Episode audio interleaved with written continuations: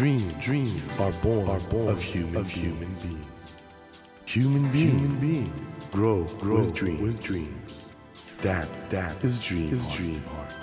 When you touch when you that, touch warm that vibration, vibration, a new dream, a new dream will be born, born of you, of you.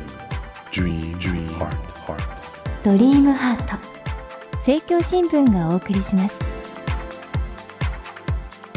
皆さんこんばんは森健一郎です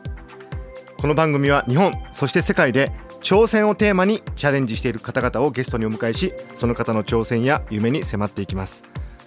さあ今夜のお客様は先週に引き続き今世界で最も勢いのあるウェブサービスの一つと言われているオンライン署名サービス Change.org の日本版代表ハリス鈴木恵美さんです。先週は Change.org についてまた恵美さんの人生について振り返りましたけれども今週はさらに Change.org の今後の活動そして恵美さんが見る夢の話を伺っていきたいと思いますよろしくお願いしますよろしくお願いします。えー日本はねまあなかなかその自分たちでなんかいろいろ変えていくっていう意識が少ないって言われてたんですけど最近変わってきたような気もするんですが、うん、私もそう思います。この Change.org の利用者数っていうのは外国と比べるとどうなんですか？えっ、と日本だと今40万人以上いますね。で40万。それは、えっとアジアのあの他の国でいくつか日本版が立ち上がった時に、うん。同時期に発信されたのがタイとフィリピンとインドネシアの国なんですけどほぼ同じぐらいのユーザー数で増えているので特に日本が遅いとかそういう話ではないんですよね。人口比としてことですか？いやあのただ立ち上がった時からの絶対数として、で、まあ、毎月増えていく。もちろんまっすぐ あの線で上がっていくわけではないんですけど、まあ、そこまで変わらないっていう状況ですね。うん。うん、特に日本の場合は新興国に比べてネットの浸透率が高いんですよね、はいだから皆さんスマホも結構持っているし、家にパソコンがあったりネットの回線も結構つながるのでそういった点ではチェンジが浸透しやすい環境そのテクノロジーに関しては。ただ日本で一番まあチャレンジだと言われていたのがその文化の方ですよね、日本だとスマホとかもちょっと独特の文化あるじゃないですか。はいはい。ガラパゴスですはいあの ゲームなんかもちょっと独特の文化があったりだとか、うんうんうん。インターネットって言ってもやっぱアメリカのインターネット文化と日本の文化ってちょっと違ったりしますよね、うんうんうんうんだから例えばだから変な話ゆるキャラとかキャラクター使うと、LINE のスタンプとかですかね。はい、LINE のスタンプとかね。チント登録も広がるかもしれないけどそこら辺はどうなんですかね？そうですね。まあ確かにその日本のネットの歴史とかを見てみると、かなり特有な空間として、ですまあ、匿名性も高かったですし、日本国内だけのサイトが多かったと。でもまあ Facebook と Twitter が出てきて特に Facebook は実名制じゃないですか、うん。でこれがまあ2割3割ぐらいの日本人が使っているのが今の現状なんですけどなかなか結構グローバルサイトでもいけるんだなっていうのがあのそうですか。このだって Facebook 進出した時に誰も使わないだろうって言ってたじゃないですか、まあ皆さん。僕もヘビーユーザーですけど。なのでなんかそこまでもちろん地域人によって使い方は全然違うと思うんですけど便利だっていうことはやっぱりみんな使うと思うんですよ。でうん。チェンジの場合は、まあ、個人として発信もできますし、街頭で集める例えばまあ新国立競技場のキャンペーンなんて1万以上集まってるじゃないですか。あれを街頭の署名で集めるってなったら、ね。結構組織をうん。がっちり組まないと難しいとなると、まあ、チェンジを使った方が気楽に楽に署名が集まる。それやっぱりすごく有効だと思うんですよね。だから、うん。まあ社会に訴えたいことがある限りどんどん増えていくんじゃないかなと私は想定してます。ユーザーは年齢層ってのはかなり下の方からいるんですか？10代から90代まで、この前アンケートやったら普通にあの日本の人口のようにあらゆる層の方がいます。え男女比とかは？えっと、男女はちょっと今日本のユーザーは男性寄りですね。あそうなんですか。あの55%ぐらい男性ですかね。おはい。やっぱりその政治的な課題になってくるとまだまだ女性の発信が日本では少ないと思うのでそれが影響してるのかなって思うんですけど。まあ、運営がいろいろ苦労されてると思うんですけど今一番なんか課題になってることってどういうことなんですか？まあ日本ではまだその立ち上げ時から少しは楽になっているんですけど発信者が少ないと思います日本は。要はそのチェンジのユーザーがチェンジのキャンペーンを発信するわけであって、い、ろんな社会問題はあるんですけどなかなかその第一人者っていうかここに来てくださいって呼びかける人が日本だと一歩踏み出しづらいっていうのはまだあると思います。アメリカは意外とそういう人いるんですか？チェンジア界のメリカはなんかむしろそういう人が多すぎて取りまとめがつかないみたいな。チェンジ界のスターみたいなのがいるんです か？そうですね。この問題だったらこの人とか。このだっったらこの人っていうのは日本でもあるんですけど、うん。当事者の方当事者の声っていうのは比較的少ないと思います日本だと。例えばクロスアップ現代で無戸籍の問題に対して、あのプログラムを組んでいたんですけどやっぱりその匿名で、うん。あのインタビューしますしなかなか顔が出せない。多分アメリカで同じ番組をしていたらアンダーキュメンテであの移民の方でアメリカの無戸籍な状態みたいな形に置かれている若者は丸顔出し名前も全部出していて運動をそう起こしているんですよね。そうすると日本だとあれですよね。生活保護の受給家庭の子供ってのはすごく教育的にもいろいろ苦しい状況だけどそういう人が出てくるようなキャンペーンがなかなかないってことですそうですね。まあいろんな要素があると思うんですよ。まず自分がそういった状況に置かれているっていうことが日本文化においてなんかまだ恥ずかしいととらわれてしまう、はいはい実は社会の仕組みが狂っているのにうん自分を責めてしまうっていうのはやっぱり一つあるのとあとはもう一つキャンペーンっていうのは成功するかどうかやってみないとわからないんですね。でその確実じゃない部分リスクを取らなくちゃいけない部分は、まあ、結構その日本人のリスク管理からすると苦手な部分があると思います。なんかね署名呼びかけてみたけどさ自分の友達だけで7人だけだったとか そうなんですよ。そういうことがあるかもしれないそうなんですよ。だからそこのあそのまあ自己肯定感で言うと結構アメリカ人高いじゃないですか。はいで日本人が低いと言わアれてるんですけど。メリカ人はなんかできると思って始めますよねきっとね大体そうなんですよま全く根拠もなくできると思ってる人結構多いですけどね。そうですね。だからそういう部分がそのまあキャンペーンの発信される数とかには関係してくると思うんですけど、へーあの change.org のなんかサクセスストーリーみたいなのあります？これはうまく実際に変えられたとか。そうですね。あの立ち上がって注目されたのはなでしこジャパンが、はい。えっとロンドンオリンピックに行くときに、あの飛行機でサムライブルーと一緒だったんですけど、うん。サムライブルーがビジネスでなでしこジャパンがエコノミーだったっていう問題が あって、まあ、それに対してあのなでしこのファンがあのキャンペーンを立ち上げて、まあ、2万人ぐらい集まったのかな？で帰りはぜひアップグレして皆さうん。んビジネスにしてくださいっていうことで、まああののびのびと戻ビジネスになったんですか？そうなんですよすごい。あとはあの堀米ゆず子さんっていうあのはい。有名なバイオリニストの方のバイオリンが、税関でなんかはい。はい。税関で押収された時も彼女の友達がチェンジのキャンペーンを立ち上げて、まあ、これはドイツの税関宛てで駐日ドイツ大使も呼びかけなてるほど。5000人ぐらい集めたのかな。でその署名が5000人集まりましたっていう報告を駐日ドイツ大使に送ったら次の日なんとあの全く問題なくバイオリンが戻ってきたという。次の日ですか？早いですよね。今も聞いて思ったのが誰がどう見てもこれこうした方がいいよねっていうことって比較的成立しやすいんですかね？そうですね。まあでも別にあのもちろん具体性があってあの、うん。タイムリミット付きっていうのはやっぱりソーシャルメディア拡散されるにおいてやっぱりしやすい。例えば国連のねバンキムーンさんに世界の貧困をやめてほしいとか そういうものになってくるとそれ時間かかりますね。賛同はできるけど、実際に私の声が何かにつながるっていう実感がないっていうか、はいはい。それを信じきれない部分があるのでその辺の戦略はやっぱりしっかり練ってからキャンペーンを発信するのはすごく重要だと思うんですね。まあ、かといって別に全てがローカルな課題ではなくて本当に何でもありなんですよね。で政治的な課題じゃなくても全然 OK なんですよ。AKB ネタもありますしこのゲームをまた復活させてほしいとか。例えばあのパパにダイエットしてほしいとか。そういうのもあるんですかね。そうですねそうですね。まだ見てないですけど。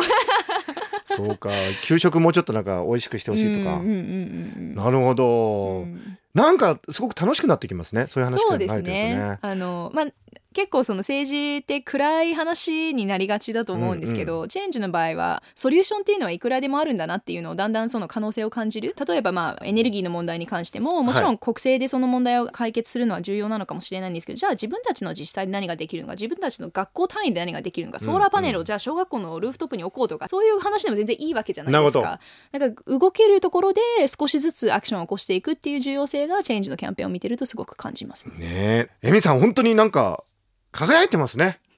ありがとうございます。いや有意義なことやってるし。楽しだけど腰痛の時もあったという。そうですね、まあ、腰仕痛はまだ完全に解決されているわけではあそうなくてうん。やっぱパソコンと向き合ってる時間がすごく多いんですよね。で立ち上げって大変じゃないですか。仕事上ね。結構。でもあの、まあ、全然歩けますし仕事ができる範囲なので管理している状態ですね。でまあある意味ではね。日本とアメリカの文化両方しててアメリカの IB リーグ出てエリートビジネスパーソンもやってファッショナブルな女性として今注目されていてチンジドットオルグやってて何の人生問題もないような風にも見えちゃうじゃないですか。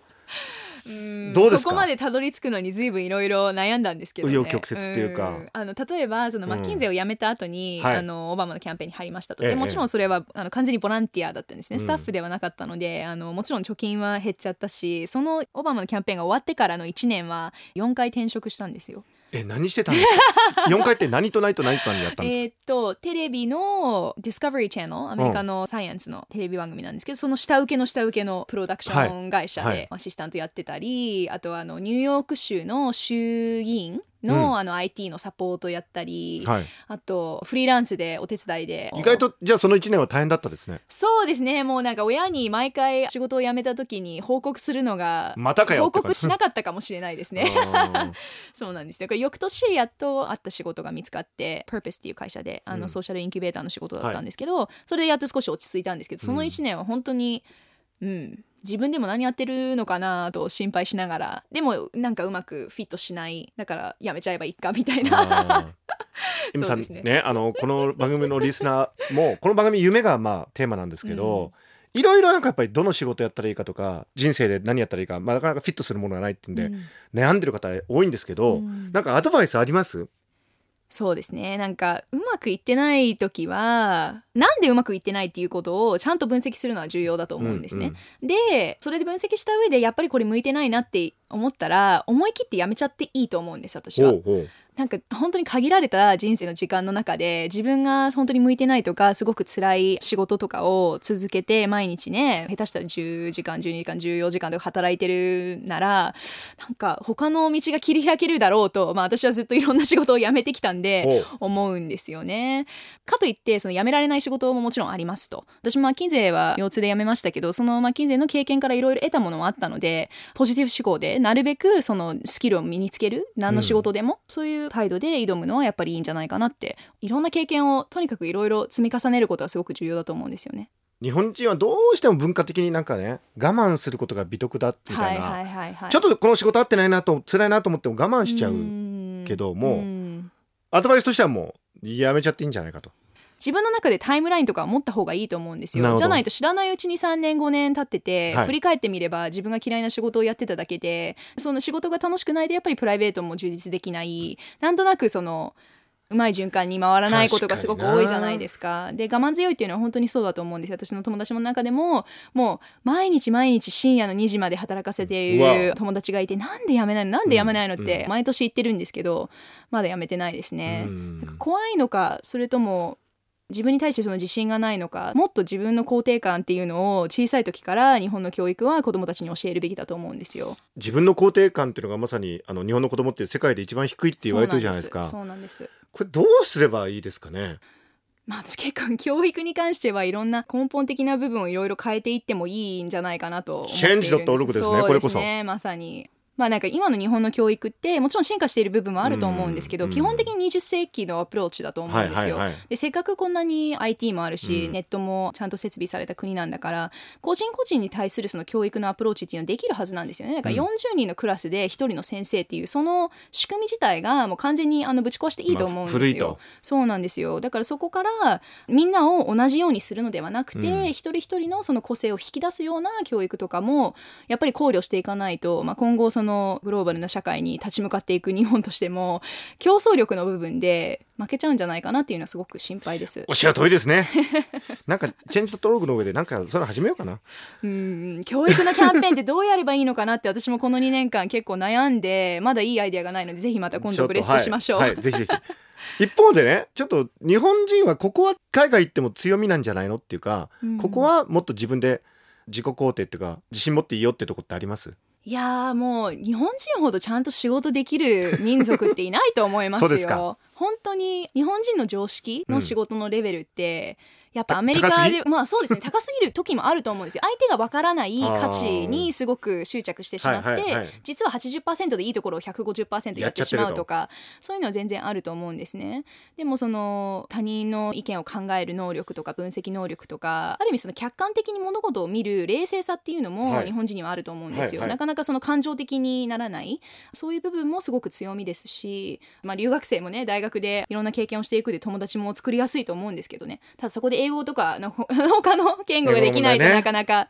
難しいのでその辺も変えたいなと思ってまあ、えます。エミさん日本語でもすごい早口なんですけどこれ英語になったらかなり早口だと思うんで、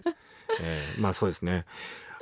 エミさん本当素敵なお話いろいろありがとうございます。あのこの番組夢がテーマなんですが、はい。エミさんの夢は何でしょう？そうですね。あの、まあ、チェンジの仕事に関してはですね一つ結構明確な目標があって、はい。スペインがチェンジの進出してる国の中では一番チェンジの浸透率が高いんですよ。あそうなんですか？そうなんです。10人に1人以上がえーチェンジのユーザーなんですね、すごいな。そうなんですよ。でそういう国になってくるとどういう現象が起きるかっていうと、一番有名なあの夜のニュースプログラムに Change.org の枠ができて、えーその週のその一番盛り上がってる社会問題のそのキャンペーンがフィーチャーされてその発起人の方がインタビューされるんですね。でそれも3分とかじゃないですよ。15分ぐらいしっかりとすごい。そうキャンペーンの内容を掘り下げてスペインの未来にとってこれがどう重要なのかっていうそういう話をするんですね。それってめちゃくちゃ素敵だなって思うんですよ。ですね。だからそれを日本で成し遂げるまでは私はやめられないと思ってます。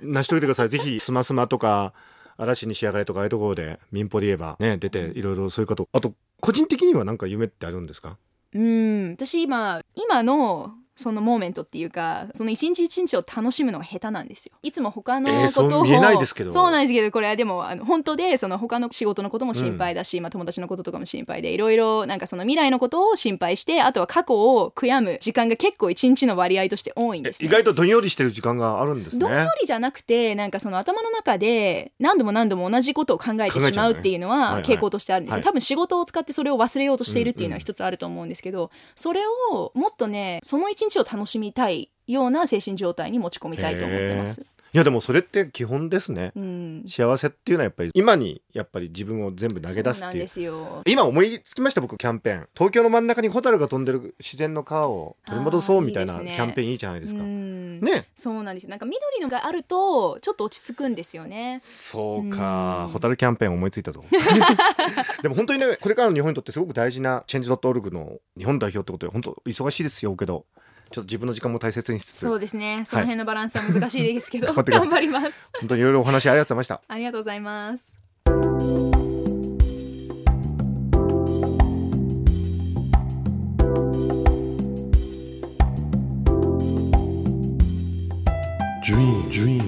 Can't be seen, can't be seen with a naked, eye. naked eye. But we sure But can, we sure live, can our live our dreams. Dream, heart, dream heart is in you, is in you, and it will make, it will make a brand, a brand new, new you, you. Dream, heart, dream heart. ドリームハート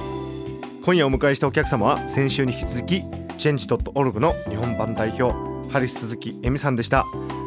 うん、このねチェンジ .org ってのはもともとは日本とは違うアメリカの文化を背景に登場したサイトだと思うんですけどももう恵美さんもおっしゃってたように身近なねことから世の中を変えるっていうまた変えられるんだっていうそういうことに気づくためにはとてもいいサービスではないかなと思うんですね。でやはりあの我々日本人って恵美さんもおっしゃってましたけど実は仕事をどの国の人よりもちゃんとやるとか強みもあるんでこれからのねグローバルな時代に日本をね少しでもいい方向に変えていきたいというその変えていきたいっていうその思いをどう形にしていけばいいのかということについてねちょっと考えたいなというそういうきっかけとなる素晴らしいお話ではなかったと思いますさてドリームハートのホームページでは皆様からのメッセージをお待ちしています。番組へのご意見など内容は何でも構いません。ホームページにあるメッセージフォームからお送りください。お待ちしています。さあ来週は東海大学教養学部国際学科准教授キム・キョンジュさんをお迎えします。どうぞお楽しみに。ドリームハートお相手は森健一郎でした。ドリームハート政教新聞がお送りしました。